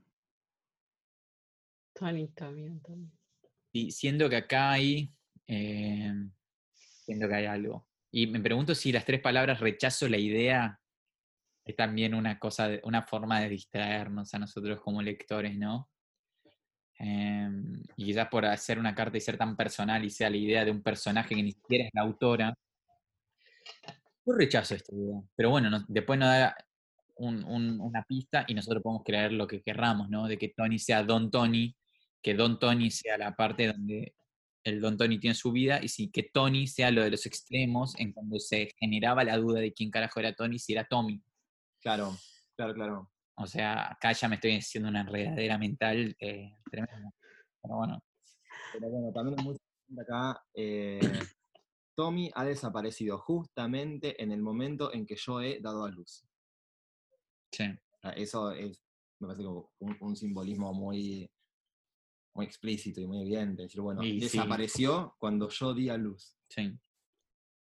Mm, ¿qué otro, o sea, ¿en qué otro momento podría haber desaparecido?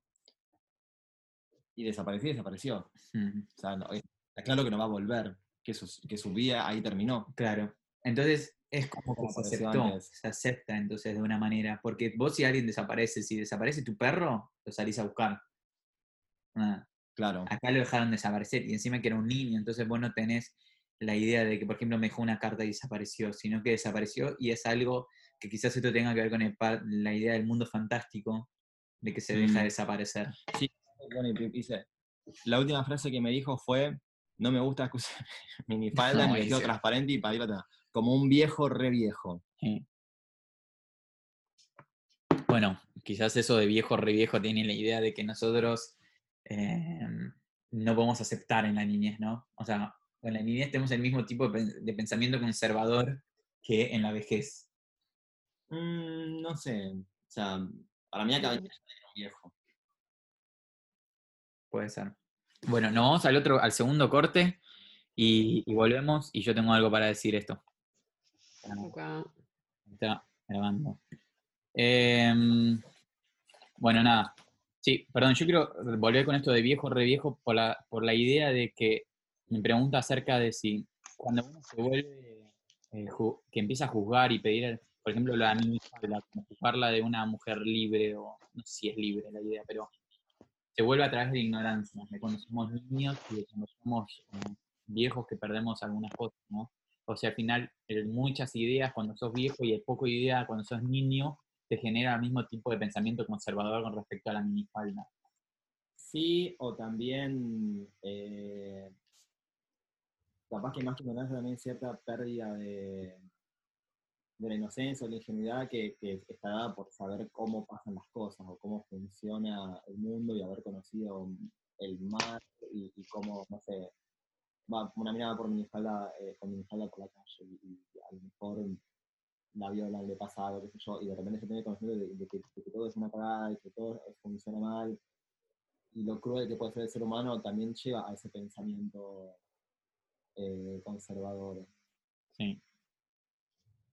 No sé, por otro lado, es algo muy típico de un viejo, decirle a, a una, a una joven que no sabe así, a mi, a mi vieja se lo decía el padre, me acuerdo. Claro. Eh, o sea, creo que también es un elemento para marcar que él es un viejo. Y para poder decir ahí abajo, me dijo esto como si fuera un viejo re viejo, pero me lo dijo un bebé. Sí. O sea, Claro, yo creo que también lo veo así un poco como Simón, como que es una cuestión más de época tal vez y sirve para marcar el tema del tiempo. Eh, no lo asocio tanto al tema de pensamiento conservador, capaz esto valen que si vos de niñez, vejez. em, Puede ser. Sí, pienso que tal vez puede ser como que sí se puede dar cierta simpleza, siento como en el pensamiento o en la mente de un niño, en la mente de una persona vieja. Esto es re personal igual. Em, pero siento que lo de la parte de, conservador más, más por un tema de época y de que otra Sí. cosa. No, es verdad. Y de marcar que es, que es viejo, creo. Bueno, y acá, Bueno. Eh, bueno, me llama mucho la atención que ella dice, anda a freír papas y menciona el tema este de que fue la última frase. Entonces también como que le queda un poco de culpa a ella. Y vuelve a decir, bueno, nadie lo trajo a esta casa a Tommy, como a Don Tommy. ¿No? Como que nadie... Ahí se pasó de la adolescencia y la infancia sin ni nadie de la casa lo advirtiera. Sí. Estaríamos todos papando moscas. Claro, exactamente. Creo que esa es la reflexión más esencialista de por qué toda la carta, ¿no? De, ok, ¿qué estamos nosotros paspando moscas dentro de nuestra propia vida? Que no podemos ni percibir eh, cómo pasan las vidas de otras Y la, personas. y, la, y la mía claramente está papando moscas también. También, ¿no? La, mía, la Pridiliana que que y me dice, bueno, mira, a mí se me parece esto, otro. No digo que sea lo mismo, pero bueno, más o menos. O sea, también, eh, y, y la abuela también de ella, o sea, todos están papando moscas. Su madre. Sí. Pero bueno, acá también dice, me pareció natural y a las pocas palabras dice sobrenatural. Entonces como que hay, un, hay una mezcla de estos dos sentimientos. eh, Claro, que para mí, por todo lo que hace Silvina Campo en, en este punto, es, todo el tiempo jugar con, con este péndulo eh, de lo natural a lo sobrenatural, como si nosotros realmente nuestra vida se comportara dentro de lo sobrenatural y no natural todo el tiempo. Eh, siento que lo sobrenatural, cada vez lo pienso más, está dentro nuestro, dentro de nuestra conciencia e imaginación, ¿no? Qué opinan ustedes. Y, y después el último párrafo de su carta es, escribime diciéndome lo que pensás de todo esto. O sea, a- va a la razón. Dice, si el infierno existe, seguramente será el, el que acabo de conocer con la desaparición, que nadie confiesa en la casa de Tony. ¿No? Es como... Al final ella sí tiene un infierno, tiene tipo un, un vacío de que alguien desapareciera. sí, sí, sí. Bueno, él- ella lo amaba. ¿no? Por eso también tiene que ver, yo creo que este último párrafo tiene que ver con la idea de que, que había amor, Sí. pero más de familia quizás creo. Eh, No, También creo que entra un. Viste que dice, me dirás como la otra vez que me haga psicoanalizar. Eh, y bueno, después se ve en el, en el texto de la amiga. Entonces ahí te deja un poco la duda si Tommy, Tony, Don Tony era imaginado o era real.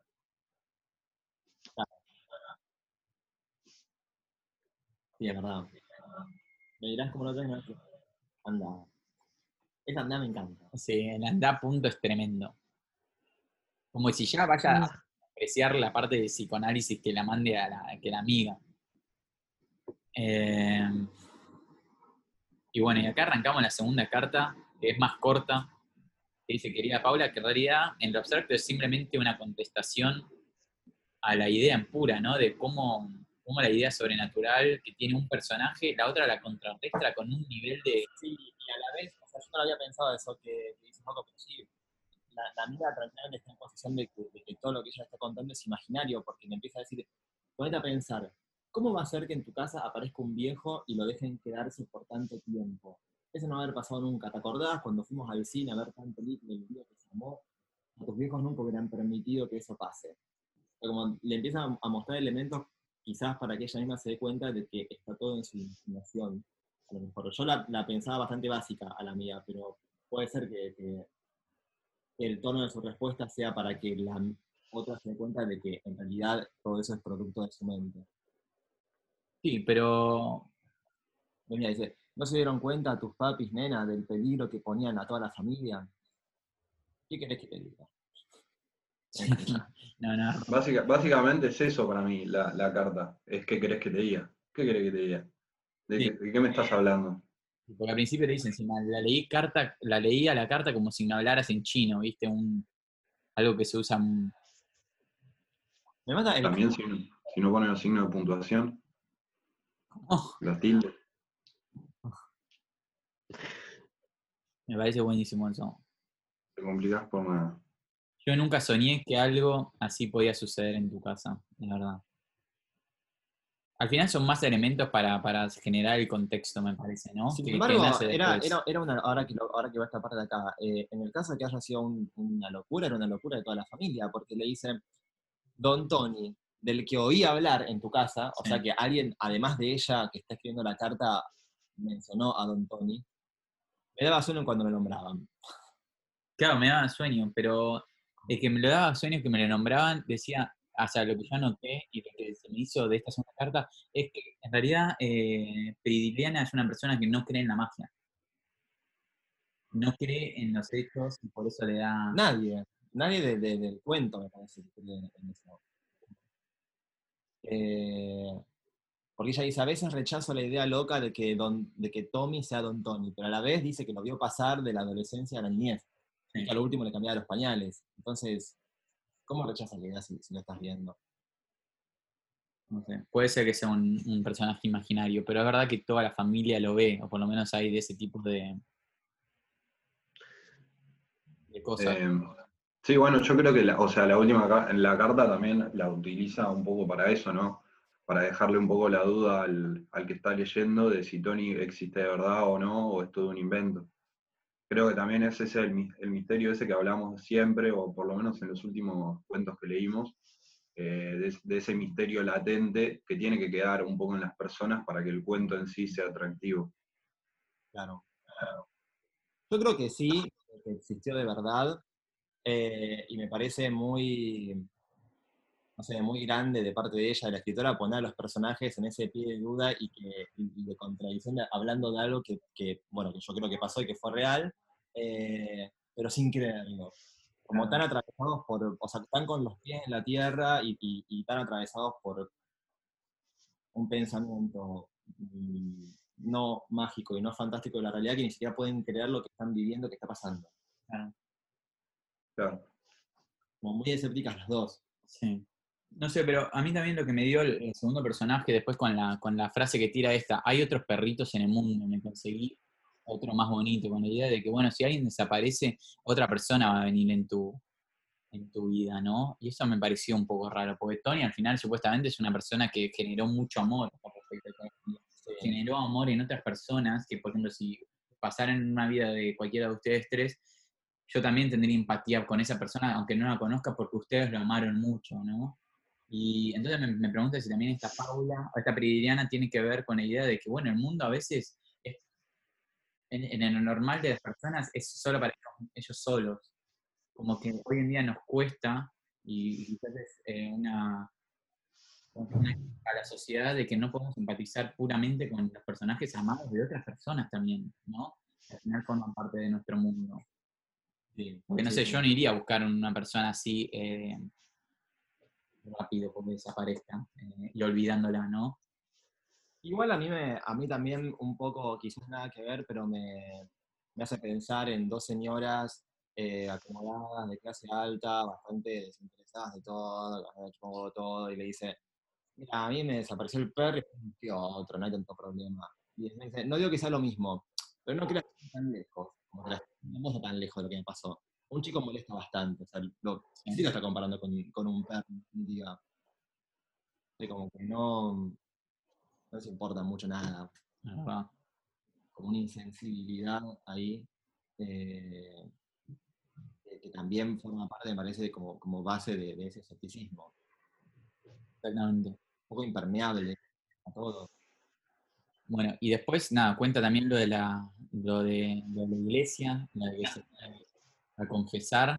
Y acá me dio un poco de, de turbiedad, no sé si se queja de la iglesia, pero dice, el cura Piola, que, no, que nos confesaba, te decía, "Y otro pecadito, mi hija, ¿eh? contame el pecadito, contámelo otra vez, haga memoria, como que eran las cosas que tenían que salir de, de ese momento, ¿no? Y a partir de ahí... Era eh, siempre el mismo pecadito que confesábamos. Claro. ¿Qué era ese pecadito? ¿Qué era? Y eso me hizo preguntar, me hizo pensar si era lo de Tony, porque después, eh, a continuación de eso, dice, me dijiste que fumaron un atado de cigarrillos encerrados en el cuarto de baño y que te dio un beso, como de cine, cuando te desmayaste. No sé, me, me genera toda esa idea de que hubo una sexualidad, un encuentro sexual entre él y ella, ¿no? De alguna manera. Y me pregunto si el pecado también tiene que ver con que realmente era su padre, que al final no podemos saber eso. Eh, no sé. Bueno, y ahí cuenta después el que era mayor que vos y después es que él no tiene ni pies ni cabeza. Que al final todo el cuento es eso, ¿no? Como, Sí. una, como una pista de que al final Pero- la autora hace eso. Pero hay un- un- una fisura ahí de, de duda también en el discurso de, de la mía que le responde la carta, porque le dice que no entiende nada, pero que a la vez le da miedo, entonces no quiero ni pensarlo. O sea, como que un pequeño lugar a, a la credibilidad y a que todo eso que pasó puede ser real, hay. O sea, hay un, un pequeño germen de que sí, che, puede ser verdad todo esto. Si lo peor de todo es que me da miedo. Sí. no miedo. A mí me gusta esta reflexión que hace que dice, si a los hombres les diera por vivir como a Don Tony para atrás, ¿qué pasaría? Si un buen día ya niños desaparecieran, por lo menos no habría tantas sorpresas. Sabríamos cuánto tiempo van a vivir. Es genial, es, es genial. De ¿Cuánto va a vivir? Me hizo pensar si eh, sabemos cuándo íbamos a nacer. ¿no? Me, me hizo hacerme esa pregunta existencialista y de la misma, modo- de la misma manera, porque no sabemos cuándo vamos a morir. En mañana o en 70 años o en 40 años. Pero sí Claro. podemos saber cuándo vamos a nacer. Me hizo Me pensar. pregunto, me pregun- Tony sabía cuándo se iba a morir. ¿O no? Ahora con esto. Em, yo creería que sí, pero no sé, tengo mis dudas también. Sí. Porque, bueno, si él sabía su edad, eh, sabía cuándo se iba a morir o no. Porque en un momento par- me parece que dice que sabe su edad. Sí, claro, ella pues, su edad cuando se iba a casar Sí, con creo que sí. Claro, es verdad. Es verdad. Em, y esto me trae a pensar otra cosa más, de que en realidad si vos sabías que ibas a morir, es mucho más fácil encarar tu propia vida. Podés planear también, ¿no? De alguna manera. Sí, pierde un poco el sentido de la vida misma, si sabes cuándo te vas a morir. pierde, pierde sentido. Lo que yo creo que, y que menciono siempre es que una de las, que una de las, de las eh, certezas que tiene el humano son la fe, si sos religioso, tenés eh, la certeza de que existe Dios, alguien manejando tu vida, y la otra certeza es la muerte. Y la certeza de la muerte también te genera la, la capacidad de acción, la capacidad de prever y de meditar los pasos. De este modo, quizás eso fue lo que le permitió ir contra el que decía, mira, no te vas a estudiar esto porque sos un viejito. Claro. De la misma manera que yo digo, "Sé que tengo 20 años, mira, abandono este proyecto, este tipo de amor, me mando a la lujuria, por ejemplo. O quiero disfrutar la vida sexual de los próximos 20 años, si fuese eso. O quiero estudiar esto que dura dos años. Entonces, una, de algún tipo de la sorpresa, como lo menciona ahí, pero también se genera la, la posibilidad de poder proyectar más contundentemente. ¿Te gustaría tener los días contados? No lo sé, no lo sé. Eh, ¿No? Prefiero no, no saber. Creo que no. Pero bueno, eso de cuánto va a vivir es, es un gran, es- creo que es otro de los gran, grandes tiros que tira eh, la autora. Y bueno, y a la persona que contesta también le quedan dudas al respecto de esto. ¿eh? Pero y admite que no la va a tranquilizar. Igual importa poco, porque dice, así que chau, un beso para el nene y otro para vos. También no es que, no es que hay una resolución con esto, o sea, No hay mucho huevo, no le pone tampoco, si vamos a ser sinceros. La da de baja bastante rápido. Más breve y concisa. Así. No, no, es que eh, lo, lo que decía él, como dice, mira, la verdad que no sé, me parece muy raro todo esto, si lo pienso más me da miedo, así que no, deja, no te voy a tranquilizar mucho, chao, un beso. Claro, chao. A mí la sensación que esta segunda carta me da es que agarra un elemento mágico que alguien le ofrece, lo agarra y lo rompe contra el escritorio. y Ni no vimos. O sea, como que no. Me da la sensación de que es una persona de que no quiere eh, divagar o pensar o, o hacer caso a lo mágico, que me parece algo súper, súper real también hoy en día a la, a la sociedad. Quizás por eso este cuento escrito, eh, todavía que lo leemos ahora tantos años después de que fue publicado, eh, sigue siendo esta duda de, ok, bueno, ¿qué onda la, la diferencia entre las personas que son capaces de, de creer en lo esotérico, de creer en cosas de, de otro nivel, de nivel espiritual, de nivel eh, cosmológico, lo que sea? Medio que acá lo trata de compartir con una persona que no cree en eso y lo quiebra, lo hace desaparecer y de alguna manera también va a influir en la persona que escribe primeramente la carta con la duda, ¿no? Es como nos pasa a nosotros, nosotros estamos llenos de sueños, pero si yo comparto los o las cosas con una persona que es totalmente racional, los va a romper de alguna manera. Para mí va más allá de la, de la racionalidad o de creer en lo esotérico y, y tiene que ver con la cuestión de tener abierta la cabeza a una idea distinta que vos no pensabas o no. O sea, independientemente de que esa idea que venga de afuera sea sobrenatural o sea una cosa social, o sea, no sé, no sea, pero si estás dispuesto a abrir un poquito tu pensamiento para incorporar otro que no te esperabas. Y acá claramente no. Claro, acá claramente no. Pero por algo pone a un personaje que no. Porque al final, este, es- esto es como termina la carta, vos te vas con la sensación de la segunda carta. Entonces, como que la sensación es que no, no, no, hay, no hay magia para la situación. o sea, ¿cuál es la Em, elección de la autora? No, no, no Es sé. que yo creo que yo creo que pone como dos extremos también por eso. Una carta responde a la otra carta. O sea, la primera carta puede ser un delirio y la segunda carta puede ser más como un piedrazo y una bajada a la realidad. Entonces, eh, yo no sé si. A mí no me generó este tema de la no empatía. O sea, yo lo sentí más como, y volviendo al título, o sea, que es una amiga que le confiesa algo muy íntimo a otra amiga que sabe cómo es y qué le va a responder Eso, y que tal vez es la única persona que la puede bajar a la realidad, justamente porque piensa totalmente distinto a ella. Eh, po- o sea, esa fue mi impresión, como que, nada, me gustó porque está bien, o sea, no, no sé, uno a veces espera tal vez como cierta reciprocidad en pensamiento, pero a veces también eso te puede como llevar a enroscarte tal vez más en ese pensamiento. En cambio, si vos tenés el, la- el contraste, digamos, eso también te, te- te saca un poco, te enfría. Eh, por eso, a mí, o sea, la parte esta, antes de que... O sea, a mí lo que me pasó personalmente leyendo la primera carta es que cuando yo llegué a la parte en donde ella como que le habla otra vez a Priliana, a dónde está, no sé si estoy diciendo el nombre. Eh, pero ¿quién podrá ahora quitarme las dudas que me retuercen en mis entrañas? Vos, tal vez, porque ves las cosas de afuera. Cuando yo llegué a ese punto del cuento, yo hasta sentí que me estaba hablando a mí, ya me olvidé que era una carta, o sea, ya era tan largo. Em, pero creo que ¿Es que a mí me pasó lo mismo? yo sentí que me estaba hablando a mí y ahí mismo. dije, estoy leyendo cuento, una carta. Me había olvidado que era una carta. Em, me había olvidado que era una carta. Y creo que eso es clave porque ahí ella le está pidiendo que le dé su opinión y le está pidiendo ayuda. O sea, creo que en la carta está eso también. La angustia y el pedido de ayuda eh, ante una, una situación como desesperante. Eh, y sí, totalmente. La otra, de Prilidiana, como sea, la baja de un ondazo, o sea, le mete chiste, todo, así como. Pero bueno, qué sé yo, son formas tal vez, pienso, ¿no? Como que. em, yo lo vi así, o sea, pero me parece que también se presentan como en dos extremos, entonces cuando se presenta un extremo, eh, eh, la búsqueda de ese balance entre los dos extremos a veces es como ir al otro extremo, o vas a tener esos movimientos, me parece, en los pensamientos por lo menos. Sí, me, sobre esto último que estás diciendo, me pregunto si también el tema de que haya un otro extremo tan, eh, tan un poco más alejado, o sea, depende en cuán lejano esté el otro pensamiento, se genera la potencia igual, ¿no? Del, en el choque de los dos pensamientos se genera la potencia de las dos respuestas, ¿no? De las dos personalidades. personalidades.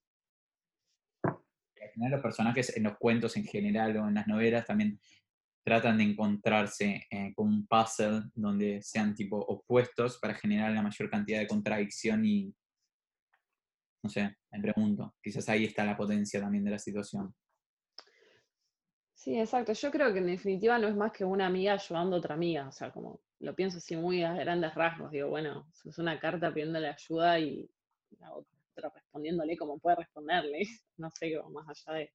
Y muy así de fondo. O sea, yo lo, lo vi así el cuento. O sea, como, bueno, tengo esta confesión, tipo, tira un centro porque, porque estoy mal. Y bueno, em, De una. Bueno, ¿quién no se sé, lo vi así. la conclusión del cuento? ¿Vas vos, Rey? Ya hablé un montón. Ah, no sé, em, conclusión. em, no, un poco lo que había dicho al principio. O sea, me gusta como la estructura de carta para, em, para sostener el cuento. Me gustó. Eh, después, sí, me gusta esta idea que tal vez la mencionamos como que se toca en el nacimiento con la muerte y cómo eso se puede invertir y nos puede ayudar a, pensar en un montón de cuestiones existenciales. Em, Y sí, un poco esto eh, que decía de los contrastes. Eh, finalmente me pareció un cuento como bastante, no sé, simple en el buen sentido de la palabra, ¿no? Como simple y, y más cotidiano, o sea, no sé, eh, me gustó un poco eso. Em, y como ese trasfondo, digamos, de que a través de las cartas uno puede revelar su intimidad y puede pedir ayuda y puede abrirse em, más allá, o sea, digamos, de las personalidades o las formas de cada uno, ¿no? De pensar y de... Eh, nada, eso, retomar eso, retomar un poco la carta como, como forma de comunicación me gustó. Y basta, y basta hablar. A ver ustedes. Bueno, visión de me encanta. ¿Vas vos? A mí me, bueno, me, gustó mucho. Eh, me parece una, idea original, pero más que la idea, el, el abordaje. Dos personajes, uno escéptico completamente a lo que está pasando y otro que no es tan escéptico, pero que quisiera hacerlo. Por eso le pide mm, ayuda a, a, alguien que puede. Y me queda un poco también la sensación eh, de que da un poco el, el fantasma de Canterville, que es una familia que se va a vivir a un castillo que hay un fantasma y buscan la manera de erradicarlo.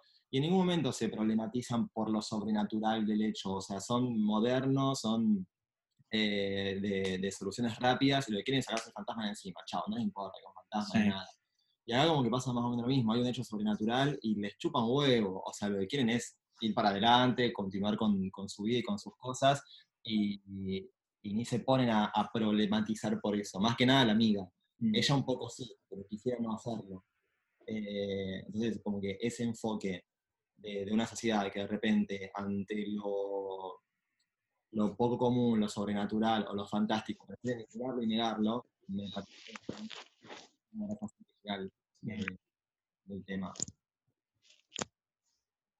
Está buenísima esa, esa, idea. Y creo que mi conclusión va, va con respecto, va, tengo dos conclusiones, o sea, dos ideas que me quedaron pensando. Una es esa de que la idea de que, bueno, estamos, está representando una sociedad a través de una carta, eh, a través de una familia representa toda una sociedad entera en la que hacen eso, en que se despreocupan por, por lo fantástico que es que alguien apareció y, y, decrece, pero siempre con excusa de que es más importante que lo que ellos creen. O, están como más enfocados en su vida personal más que en la de su vida con respecto a una persona que está, eh, tiene otro tipo de vida distinta, ¿no? Eh, eso me hace pensar un poco si, no sé, en la, empatía como sociedad de cómo la tenemos nosotros con respecto a otras personas y cómo la tenemos con respecto a esas personas con otras, en relación a otras personas, porque pensarlo de esta manera también genera que no, no, no lo pensemos en vivir en comunidad, sería como un problema que está súper eh, ok, está ahí, no es un problema, es un hecho que está alrededor nuestro, pero como que no se integra a la familia, así, no sé si lo contamos de esa manera, como que lo fantástico no, logra penetrar en, lo común, en el hombre común. Y eso me hace pensar un poco si nosotros como humanos a través de lo vamos perdiendo eso también, o no sé si siempre lo tuvimos, pero calculo que sea cíclico en la humanidad, de que cada vez tenemos mucho más espiritualidad o tenemos mucho más esencias mágicas y después volvemos al raciocinio completo y na, na, na, na, Creo que va un poco, poco así. Me hace pensar si, no sé, después obviamente transponiéndolo a mi vida en particular, cómo yo que soy una persona que sí sueña todo el tiempo, tengo poesía en mi cabeza todo el tiempo y todo lo asocio de esa manera. Y si en mi, mi autodefensa de separarme de, no separarme, separar involucrarme a mí daña mis sueños o mi poesía mental que tengo todo el tiempo. No sé, esa es otra, otra duda que tengo. Pero después la otra conclusión que me, que me gustó mucho de lo que hablamos es este, el arco de la vida, ¿no? El de A llegar a B.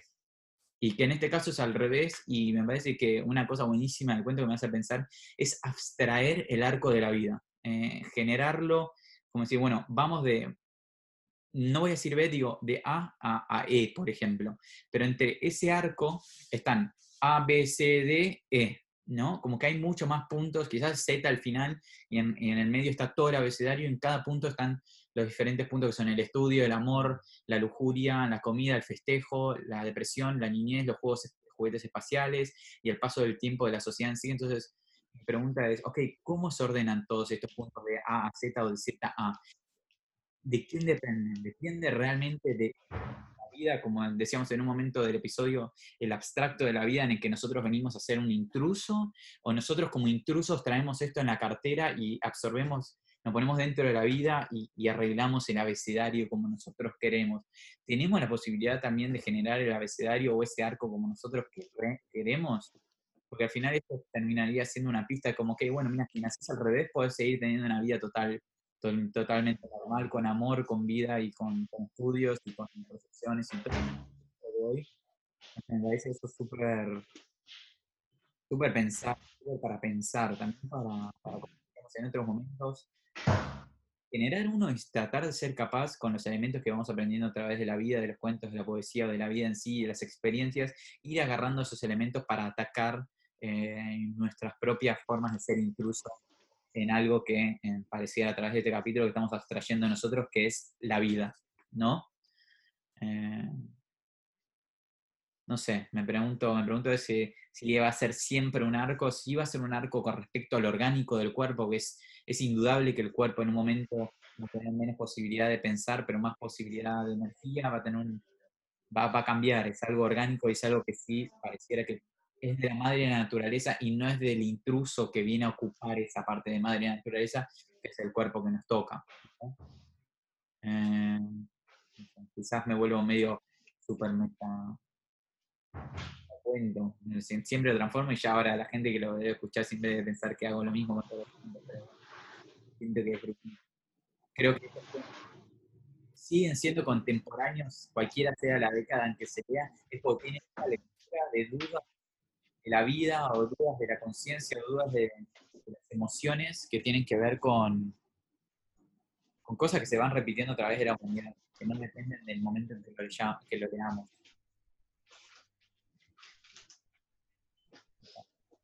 Pero bueno, esa es la mía, mi, cosa que me quedaron. Sí. ¿Vos, Juaco? Este, mm, no, me hizo pensar más que nada en hasta qué punto eh, el, cuerpo o la parte orgánica, como decís vos, es algo utilitario de ir de acá para allá y hasta qué punto nosotros mismos podemos reordenar esos escalones que en teoría ya vienen pautadas en la vida, pautado en la vida. O sea, vas al colegio, después estudiás, después trabajás, después hasta, tal cosa, ¿Hasta qué punto podés reordenar vos mismo esos escalones? No sé, tengo 60 años, quiero estudiar arquitectura, estudio arquitectura. Y al profesor lo descanso enfrente de toda la clase. ¿Hasta qué punto podemos reordenar ese tipo de cosas nosotros? Eh, eso ya está pautado o que la sociedad ya tiene una línea establecida para nosotros.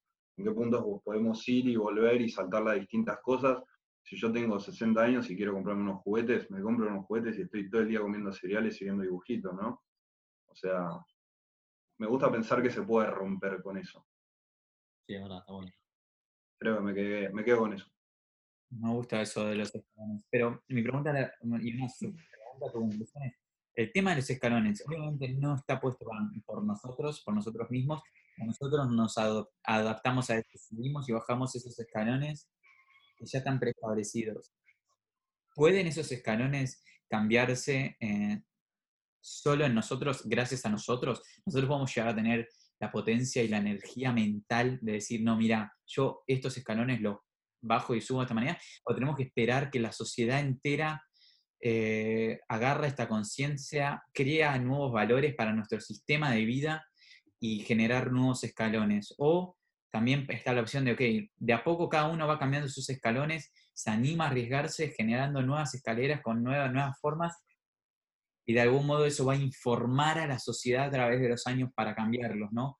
Porque al final los valores con los que se construyen estos, estos escalones son muy, muy antiguos, no son de nuestra parte. Entonces digo, bueno, con todos estos elementos que estamos aprendiendo nosotros mismos, con nosotros cuatro, a través de estos cuentos, em, nos dan las herramientas para generar nuestro destino, nuestro cómo cómo vamos pasando esos escalones, ¿no? ¿Se entiende lo que digo? Porque digo, si no también pasa a pensarlo todo el tiempo en el abstracto y nosotros mismos vamos a seguir subiendo y bajando los escalones preestablecidos. Y esto, esto no es una denuncia para nosotros. Bueno, pero eso, es algo subjetivo y queda en cada persona, ¿no? Hasta qué punto y también yo creo que a medida que va pasando el tiempo, mismo la sociedad va venciendo esos escalones, los va separando entre sí. Yo creo que cuando Silvino Campo escribió esto, eh, los escalones eran mucho más rígidos que los que son ahora, tal vez. Entonces uno tal vez tiene más libertad dentro de ese renglón en el que, en el que se encuentra de, reordenar a, su, gusto eh, esos escalones. En cuanto a lo personal, sí creo que por ahí compartiendo estas cosas o hablando todo eso nos da unas herramientas que por ahí otra persona no tiene. Pero bueno, eso ya es algo personal, creo. Creo que es personal, pero a la misma vez y esto sin, sin, sin, darle compromiso a la gente, también creo que tiene un peso que no es solamente personal. ¿Se entiende lo que voy? Digo, si no hay personas que exageran en el departamento este de, de pensar o dialogar o eh, ir en contra de las ideas establecidas, no, va a no se van a cambiar los escalones. ¿Se entiende lo que digo?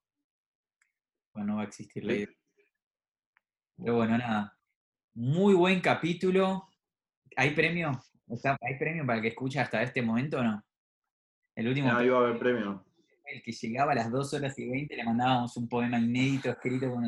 ¿Podemos decir que el premio es un poema inédito de Simón? Me encanta, sí. alguien, el invitado nos, comenta, llegué a este momento, quiero el premio, le mandamos un Está el riesgo de que este video se viralice y llegue a 600 poemas. Muy bien.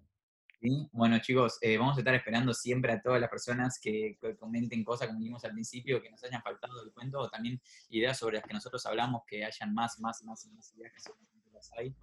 Bueno, nada, eh, se disfrutó mucho. Gracias siempre por la literatura, gracias por invitarnos al programa, gracias Simón por invitarnos al programa. Eh, ¿Algo más para decir ustedes? Un saludo especial. No, gracias Simón por formar parte. Y gracias por venir a cuando quieras. Sí, gracias,